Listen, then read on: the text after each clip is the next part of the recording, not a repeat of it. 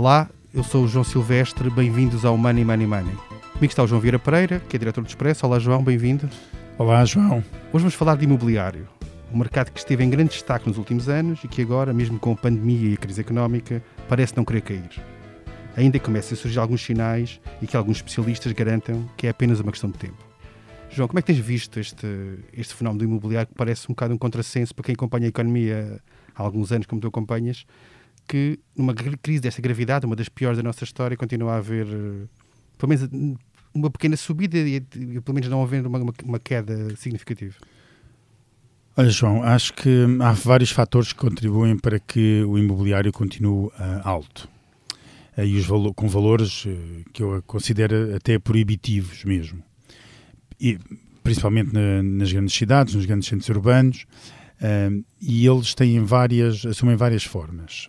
O primeiro tem a ver um bocadinho com o efeito de arrastamento, ou seja, nós tivemos um crescimento imobiliário muito forte durante os últimos anos, ou seja, pre o preço cresceu muito uh, por causa do aumento da procura, aumento esse fruto das questões do alojamento local, do aumento do turismo, do, da, dos residentes não habituais que vieram para Portugal, do, dos reformados que procuraram uh, Portugal para morar, etc. Tudo isso, o facto de Portugal entrar na moda, tudo isso ajudou a que o imobiliário fosse ganhando, ganhando tração e os preços fossem subindo devido ao elevado procura. E depois. Uh, como as pessoas fizeram, as pessoas, uh, empresas, fundos de investimento, etc., fizeram muitos investimentos no passado uh, à espera de um determinado retorno ou, ou de um determinado valor, há uma, há um, há uma espécie de. Uh, vou utilizar aqui a palavra inglesa lag, ou seja, de, de, há um arrastamento, um desfazamento. Um, um, um desfazamento entre. porque as pessoas não querem admitir que o que têm nas mãos não vale hoje tanto como valia antigamente. E, portanto, os preços não caem de imediato e demoram muito mais tempo a cair. E depois, há uma expectativa também, esse, esse, esse efeito de arrastamento eh, é maior ainda nesta crise que nós temos. Porquê? Porque esta crise, nós estamos a, a toda a hora a pensar que esta crise vai passar. É no próximo mês, é no mês a seguir, é no próximo primavera, é no próximo verão, é no próximo outono, em que as coisas, a crise pandémica acaba e, e, e que possivelmente a crise uh, económica também uh, acaba e as coisas voltam mais ou menos à normalidade. Portanto, tudo isto ajuda a que os preços, não, não haja uma tendência para os preços caírem. A isto juntam-se mais dois fatores, porque depois isto na economia, como tu bem sabes, não é só um fator, são vários. O segundo fator são as questões dos fundos de investimento, que têm muita capacidade para resistir e não, e não querem vender ao desbarato e não querem vender com menos valias e, portanto, mantêm os preços Preferem aguentar até... Aguentar o, o, tempo que for necessário, porque têm essa capacidade até poderem vender com lucro ou vender sem perder dinheiro. E junta-se depois a questão monetária, que é as taxas de juros a preços absolutamente uh, recorde baixos, que faz com que o crédito seja de fácil acesso e que permita que mesmo que as pessoas considerem que os que o custo da habitação, seja ela a habitação própria permanente, seja, seja uma habitação secundária, seja, seja absurdo, como as pessoas conseguem financiamento e conseguem pagar esse, esse financiamento, uh, tomam esse risco e aceitam comprar, uh, comprar uh, imóveis a, a, preços completamente absurdos. Portanto, tudo isto junto faz com que o preço imobiliário, embora com algum, é verdade que algumas zonas começam a descer um bocadinho o preço, etc., mas, mas, mas, mas mesmo assim, as, os sinais que temos é de quedas relativamente pequenas uh, no, no, preço, não há aquela coisa de, repente começa a baixar tudo. Uh, e eu acho que tudo isto uh, faz com que os preços se mantenham, se tenham mantido elevado e que esteja criada pelo menos a perspectiva de haver uma bolha. Não quer dizer que ela exista, mas a perspectiva de haver uma bolha depende de como é que nós vamos sair desta crise para perceber se a bolha estoura ou se uh, continua uh, com tudo como está. Connosco está também o Vítor Andrade, que é jornalista do Expresso e que coordena a secção de, de imobiliário. Vítor, consegue nos ajudar a perceber o que é que se passa com o imobiliário neste ano atípico, de grave crise em que, apesar de tudo, os preços não caem, não caem, ou pelo menos não caem assim tanto, depende um bocadinho do segmento. E também, que sinais é que já há na economia que possam indiciar que isto pode estar a inverter neste momento? Boa tarde, João. O João Vieira Pereira já enunciou aí várias das, das causas que contribuem para que os preços se mantenham de certa forma elevados, ou pelo menos que não tenham caído. Mas, entretanto, uh, neste primeiro mês de 2021 já houve aqui alguns sinais, e era sobre isso que tu perguntavas agora, que podem apontar para que comece a haver uma pequena queda, sobretudo num segmento muito, muito específico do mercado imobiliário, que uh, estamos a falar concretamente do mercado do luxo, das casas de luxo topo de gama. Isto porquê? Porque uh, muitos dos compradores desse, desse nicho de mercado eram compradores estrangeiros que neste momento não estão sequer a viajar para Portugal, quer dizer, não estão a viajar para lado nenhum lá, confinamento geral, portanto as pessoas não estão a viajar sequer para lado nenhum. E nem estão a mandatar uh, advogados, como faziam antes, uh, para verem propriedades em Portugal, até porque neste segundo confinamento, Portugal passou uma imagem muito mais negativa do que no primeiro confinamento, para o exterior. Ou seja, Portugal não, isto não está a correr bem a Portugal desta vez. E isso também tem, está a ter, segundo dizem os especialistas do mercado, alguma influência. Eh, de qualquer forma, eh, ontem divulgámos aí uns números muito interessantes sobre isto, que dizem que 87% dos mediadores imobiliários em Portugal já notaram que em janeiro houve quebras na, na, na venda de, de, habitações em geral. Estamos só a falar do luxo, estamos a falar de tudo. Isto é um, um indício. Isso na comparação com o ano passado. Na comparação com o mesmo mês do ano passado, exatamente. O mês de janeiro do ano passado. Isto é um certo indício de que alguma coisa pode estar a começar a acontecer. Ou seja, o que é que isto significa? Significa que provavelmente vamos, uh, perante uma contração da procura que vai começar a haver, uh, provavelmente a oferta que estiver disponível vai ter que se ajustar à, capacidade de compra da procura, como é óbvio, não é? Caso contrário, vamos assistir a, casos de, sucessivos de crédito mal parado para a banca. Isso não é bom para ninguém, diga-se passagem. E onde, e onde é que, em, em, em, que mercados ou em que zonas é que já se começa a notar esse, esse efeito que dizias do, dos segmentos mais altos e dos estrangeiros? É assim, esses segmentos mais altos do mercado da habitação, nomeadamente, uh, incidem mais sobre as cidades de Lisboa e do Porto, e Algarve também, de certa forma. Quando eu digo Lisboa e Porto, quando falo de Lisboa, é Lisboa e Cascais, toda aquela zona de linha, etc. Que era, de facto, onde havia um grande movimento de, de, de investimento estrangeiro nesse segmento, nomeadamente através da concessão de vistos gold, que durante os últimos anos dinamizou bastante o mercado a esse nível, com a atração de muito, muitos capitais estrangeiros para esse, para esse segmento. Um, por exemplo, só para termos uma ideia, em Lisboa, no ano passado, houve 82 nacionalidades a comprar em casa, nomeadamente nesse segmento alto. Portanto, e, isso, e, é sobretudo aqui que está a acontecer isso. Ou seja, também não se pode dizer que seja um, um, um sinal eh, já extensível a todo o país. Não, não é. É só extensível, para já é só aplicável aos segmentos altos do mercado, como disse há pouco, e em, em sítios muito concretos de Lisboa, do Porto e também no Algarve. E das pessoas com, com quem tens falado, com a percepção que, que, que tem passado é que esta, esta queda que agora se começa a notar é inevitável e, e tenderá a agravar-se nos próximos meses, é isso? É assim, há, há, um certo receio que isso possa vir a acontecer por uma razão muito simples. Um, há, uma, aliás, há uma grande expectativa em relação à, à, duração das moratórias de crédito que estão em vigor. Ou seja, se as moratórias de crédito se prolongarem por mais um ano, imaginemos, talvez a coisa não seja tão grave. Se, por outro lado, elas não, se, não, não forem estendidas por tanto tempo, o que vai acontecer é que uh, as pessoas estão a perder rendimento neste momento e, portanto, se, tiverem, se forem confrontadas com o fim das moratórias de crédito, aí vamos ter sérios problemas de, de, por parte de muitas famílias portuguesas em pagarem a sua prestação de, de crédito à habitação. Com, com a tal perda de, de, emprego e consequente perda de rendimento, vai haver situações gravíssimas de não conseguir fazer face, a, a, precisamente, à, prestação mensal do crédito. E isso aí pode, como eu dizia há pouco, pode levar a uma contração forte da, da, procura.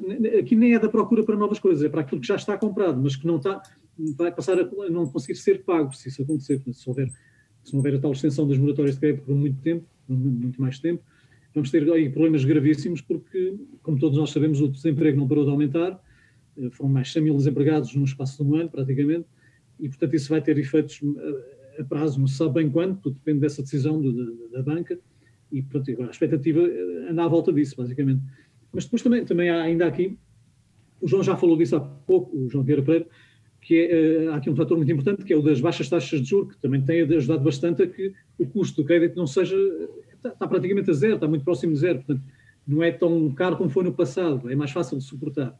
Agora, também tudo isso depende da política monetária que o BCE e depois a Banca Nacional seguir no futuro. Mas tudo indica que esta política de baixos juros também é para manter, segundo se sabe até agora.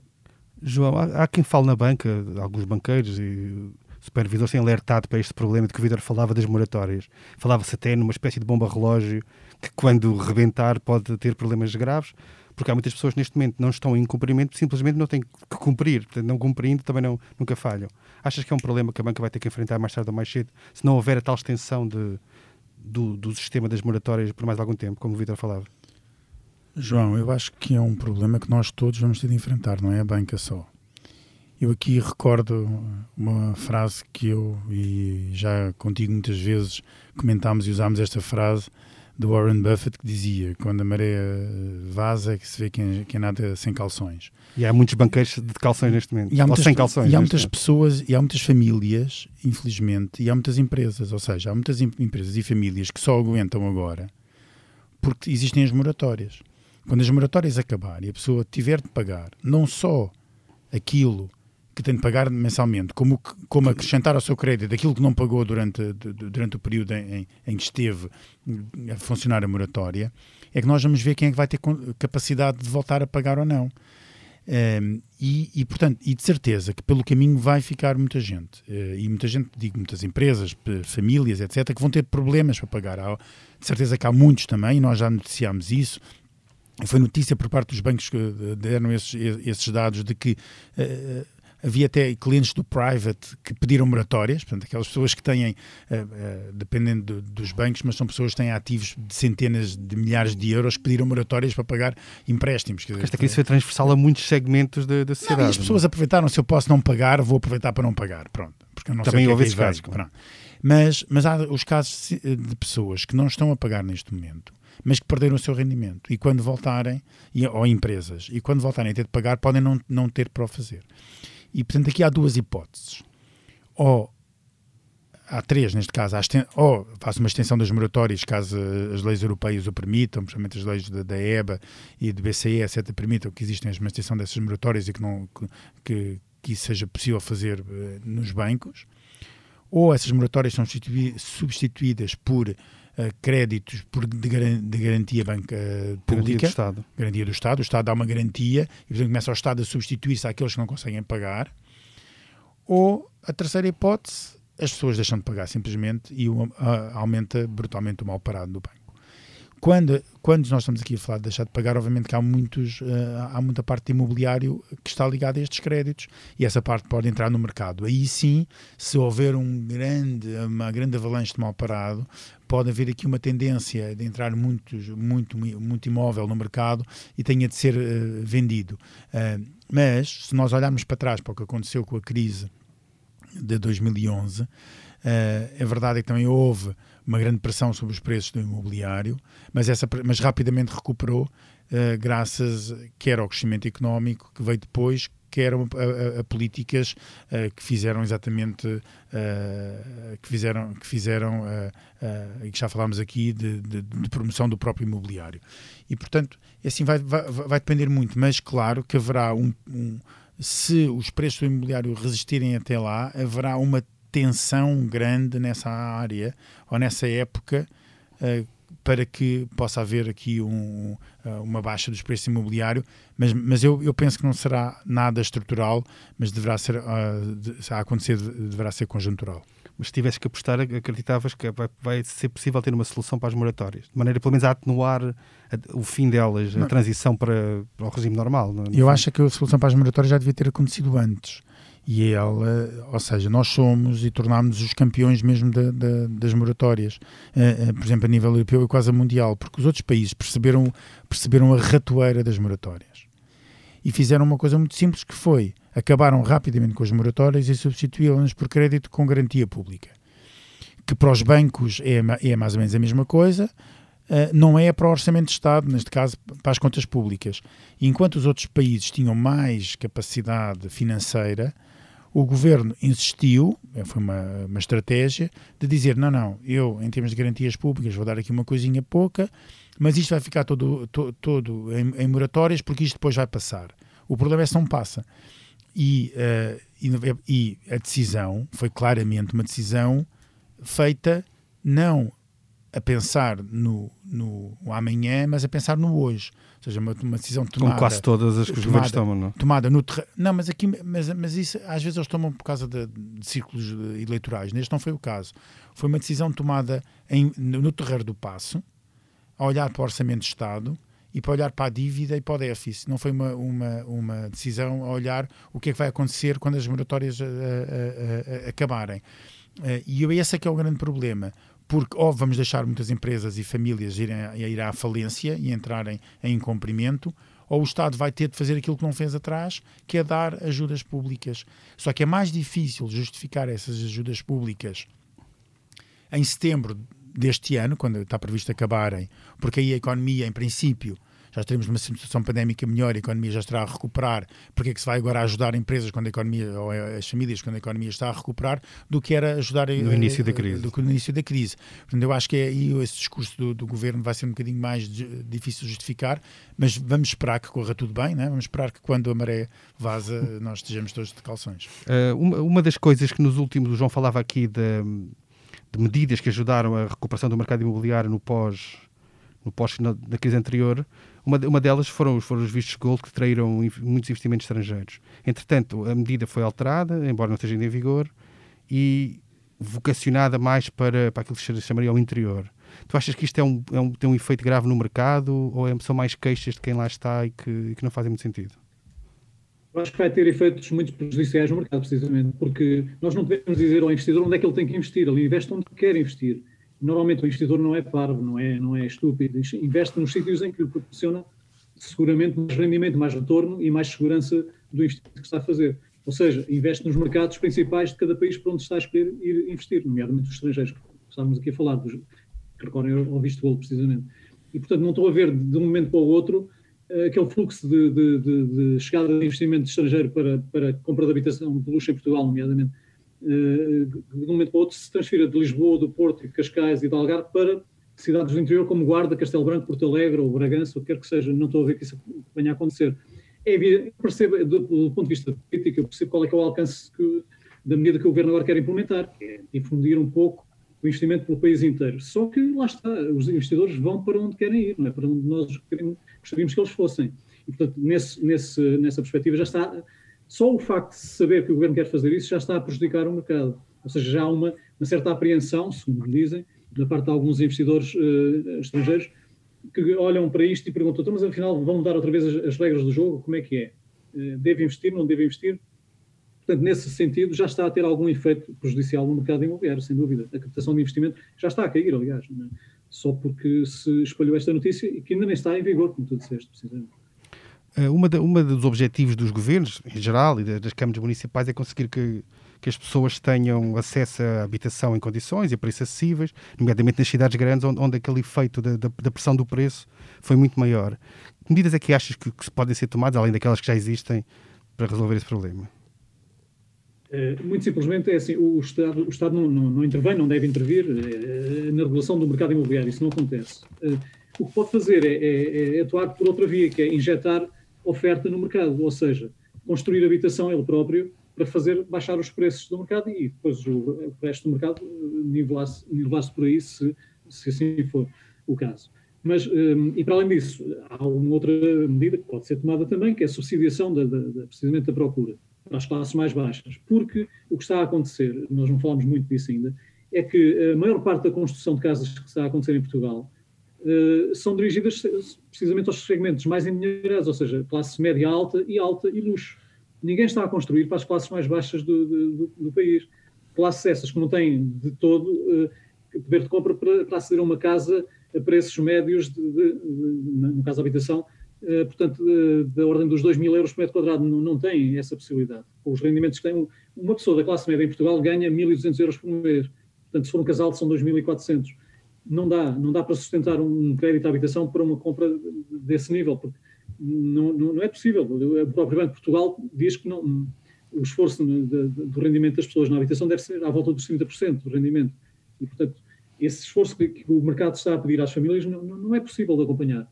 Ou das duas, ou de uma vez por todas, começa a construir para as classes mais baixas, mas os privados não querem ir por aí, porque dizem que há muitos custos de contexto e que não conseguem fazer preços mais baixos do que aqueles que estão a fazer. Pronto, é, é o argumento deles.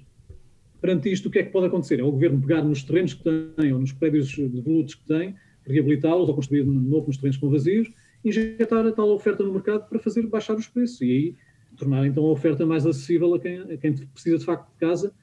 Como tu dizias, e muito bem, o, o, atual nível de preços do mercado nas grandes cidades está a afastar as classes mais novas, nomeadamente os jovens, e as mais as menos abastadas para as periferias, com efeitos para lá da, da estrita questão da, da habitação per si. Né? Portanto, há, há, mais efeitos de mobilidade, etc., na própria economia exatamente, local. Com, do que... Exatamente, com todas as consequências que, tem, que vêm a seguir isso, exatamente. Deixa-me passar e, portanto, ao, ao, João Vieira Pereira aqui sim. para lhe perguntar mais ou menos a mesma coisa, que é, que medidas é que achas que, que podem ser tomadas, se é que há algumas, na tua perspectiva, que possam resolver este problema de acesso à habitação a preços minimamente acessíveis? Olha, hum, há muita coisa que devia ser feita. Eu só queria recuar aqui um bocadinho atrás para falar na questão dos vistos gold. E eu percebo as críticas dos investidores. Eu acho que os investidores não têm razão nenhuma. Hum, é assim, uh, o mercado nós inventámos, eh, não fomos nós que inventámos, há muitos outros países que são campeões dos vistos de gold além de nós, quer dizer, Malta, Chipre, até com Grécia, regimes bastante mais benevolentes Espanha, que o nosso, etc. Nós apenas fomos na, na onda e fizemos a, eh, a, mesma coisa na altura no governo de Passos Coelho. E que este governo, sabiamente, uh, uh, porque lhe deu jeito a entrada de divisas, manteve e não, e não mudou uh, o regime. Este regime tem um problema com todos os apoios que existem a, a este tipo de coisas, é que os, os investidores ou quem seja habitua-se e depois não quer uh, deixar, assim deixar o ter. É? E, portanto, é muito simples, uh, como o Vítor dizia, andar a construir uh, casas em Lisboa que, val, que pelo menos tenham um valor de 500 mil euros para permitir o, o, visto gold. O problema é que depois estamos habituados a fazer casas de 500 e depois já não chega a 500, é preciso 600, 700, 800, 1 milhão e por aí afora. E depois, quando é preciso fazer casas de 200 mil euros ou, ou 150 mil euros ou 100 mil euros, não há quem as faça porque não estamos habituados a fazer e existem, tal como diz, como, como o Vitor disse agora, os custos de contexto. É muito fácil justificar depois tirar para cima do, do governo a, a, a, as culpas e, ou, ou, da economia ou do que é que seja. A verdade é que os vistos gold são uma aberração, uma aberração total.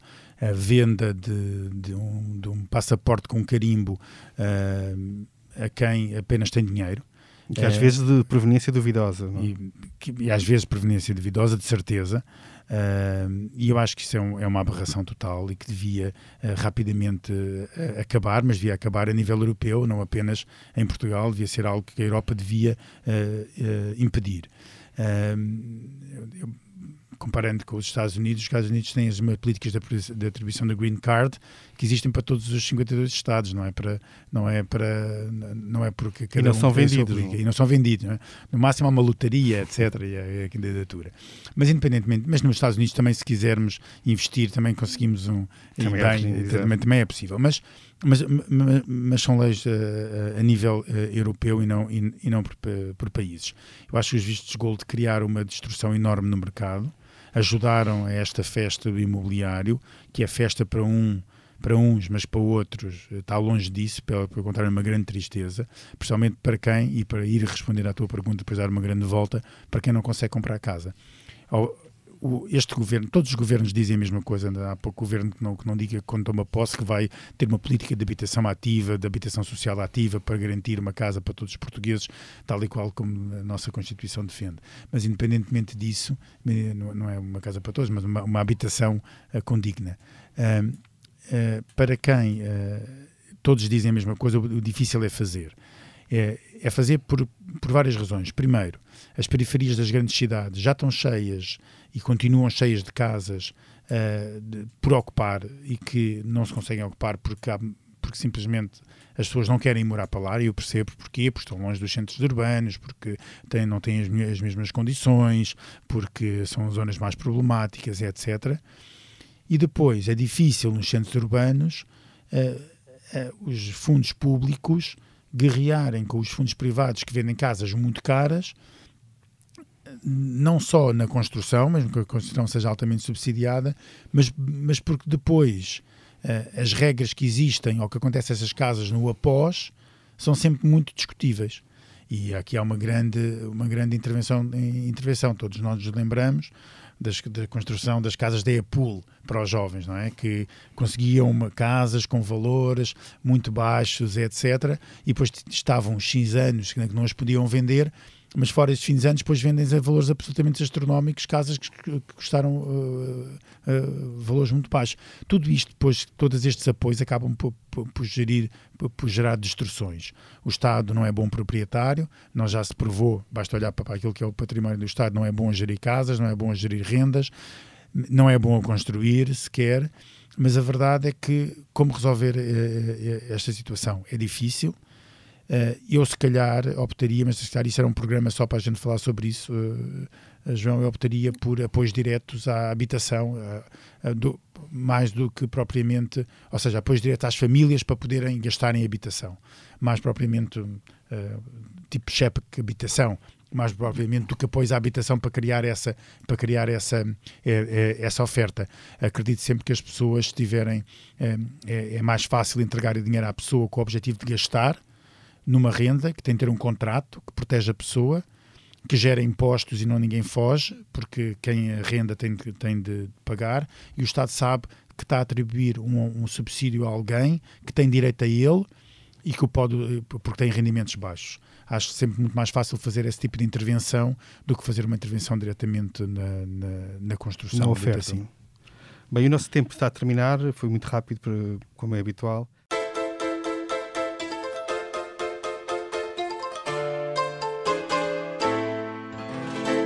Avançamos agora para a nossa Bolsa de Valores. A cada convidado é apresentado um tema para o qual deve dar ordem de compra ou de venda. Eu começo por ti, Vitor, e sobre este alerta que o Banco de Portugal fez sobre os riscos da Bitcoin. Tu compras ou vendes o alerta? Eu compro o alerta porque eu sou um grande cético em relação à história da Bitcoin. Hum, acho que é uma. Estamos a navegar aqui um bocadinho na maionese, porque, aliás, o professor João Duque já tinha alertado para isto outro dia num artigo que fez no nosso caderno de Economia realmente eh, é, uma, é, uma, moeda virtual que não é regulada por nenhuma entidade financeira em nenhum sítio do mundo. Portanto, é assim, levanta muitas dúvidas, acho eu, e há que ter alguns cuidados em relação a isso. E, no entanto, andamos aqui numa onda de euforia à volta da Bitcoin, que já valorizou 50 mil dólares, etc, etc. E ninguém tem a certeza absoluta de que aquilo possa ser um valor seguro. Portanto, eu acho que este alerta do Banco de Portugal é, é bem-vindo, é oportuno, e acho que não podia ser, não podia concordar mais com ele. João, uh, foi publicada esta semana uma carta aberta às televisões generalistas nacionais, uma série de personalidades, em que pediam moderação aos telejornais, no fundo das televisões, na forma de tratar a pandemia, no, no estilo acusatório com que os jornalistas se insurgiam contra governantes e outros responsáveis, uh, uma série de, de alertas que, no, no fundo, traduzindo e simplificando, dá um bocadinho a ideia de que queriam limitar a forma do, do, do, do jornal e dos jornalistas agirem na cobertura da, da, pandemia e da forma como o governo se comportou bem ou mal nesta, neste processo. Tu compras ou vendes esta, esta carta aberta? Olha, João, eu não podia estar mais contra a publicação, não, contra essa carta aberta e até contra a publicação da mesma num jornal de referência em Portugal. Uh, eu acho que há limites uh, para aquilo. A opinião, obviamente, é livre, as pessoas podem ter essa opinião. Eu acho que isto vai para além da opinião, é, é pedido uma intervenção, uh, uh, quase, quase que uma intervenção junto de, dos órgãos de comunicação social, para que sejam brandos, para que sejam bonzinhos, para que sejam um pouco críticos, para que percebam que esta pandemia existe também um cuidados a ter na informação que é prestada. E faço aqui um parênteses muito importante, sabendo que os órgãos de comunicação social não são eles eh, inocentes em algumas coisas que fazem, não estou aqui a nomear nenhum, estou a avaliar em geral. Obviamente há coisas que são publicadas em órgãos uh, passadas, visionadas, uh, ouvidas, lidas em órgãos de comunicação social que a mim me deixam bastante incomodado. Uh, nós vemos isso todos os dias. A verdade é que não podemos, não podemos ter ou não podemos aceitar políticas deste género que, que podendo até ser uh, tomadas, iniciativas deste género, podendo até ser tomadas com bastante pureza nos objetivos, acabam por, por uh, ter uh, um resultado muito perigoso um, um, resultado perigoso na limitação da liberdade de informação, na, na, na limitação da, da, da, liberdade de opinião e na liberdade de expressão. Eu, eu, eu recordo aqui, porque está a fazer um ano quase, está a fazer quase um ano de, que, que a pandemia nos atingiu em Portugal, uh, uma capa que o Expresso fez com uma entrevista à Graça Freitas, onde ela falava que dizia que estavam a trabalhar em cenários de um milhão de infectados. Nesse dia em que o Expresso saiu, o Expresso foi acusado de tudo e mais alguma coisa, acima de tudo, sensacionalismo, por fazer e ousar ter uma, uma, uma capa daquelas, uma manchete daquelas que era uh, não só sensacionalista, como uh, gerava o pânico e era falsa e era impensável pensar nisso. Hoje, uh, passado um ano, nós temos todos a certeza que aquela foi a melhor manchete que o Expresso podia ter feito, não só para alertar a população para os perigos que aí vinham, e foi esse alerta mesmo, não só feito pelo Expresso, mas por um dos órgãos de comunicação social, que permitiu que durante a primeira fase da pandemia, que perante a primeira fase da pandemia eh, as coisas tivessem corrido melhor do que muitos podiam ter esperado. Portanto, a comunicação social tem um papel absolutamente essencial na informação das pessoas uh, e, portanto, eu, este tipo de, de iniciativas eu só posso discordar. Já agora deixa-me só recuperar essa, essa, essa notícia, porque eu, eu estive a reler há pouco tempo por uma questão de trabalho, e essa, isso foi no dia 29 de, de fevereiro do ano passado. Portanto, Exatamente. E é publicada antes do, do, primeiro caso de, de Covid-19 em Portugal, portanto, daí o impacto que teve e o, e o pânico provavelmente terá gerado em algumas Mas pessoas. os jornais servem também para isso, os jornais, os órgãos de comunicação social, para antecipar as tendências que vão, que vão existir. Uh, agora, não servem é para não contar a realidade, para não contar o que aí vem, porque esconder das pessoas uma coisa dessas é uh, simplesmente enfiar a cabeça, como a avestruz, enfiar a cabeça na areia, e não é de certeza a melhor forma, porque as coisas não passam assim. Bem, muito obrigado aos dois foi o 58 episódio do Money Money Money. A edição esteve a cargo de Joana Beleza. Não se esqueça, envie-nos questões e sugestões de temas para o e-mail economia.express.empresa.pt. Até lá, tome muito bem conta da sua carteira e proteja-se o melhor que puder.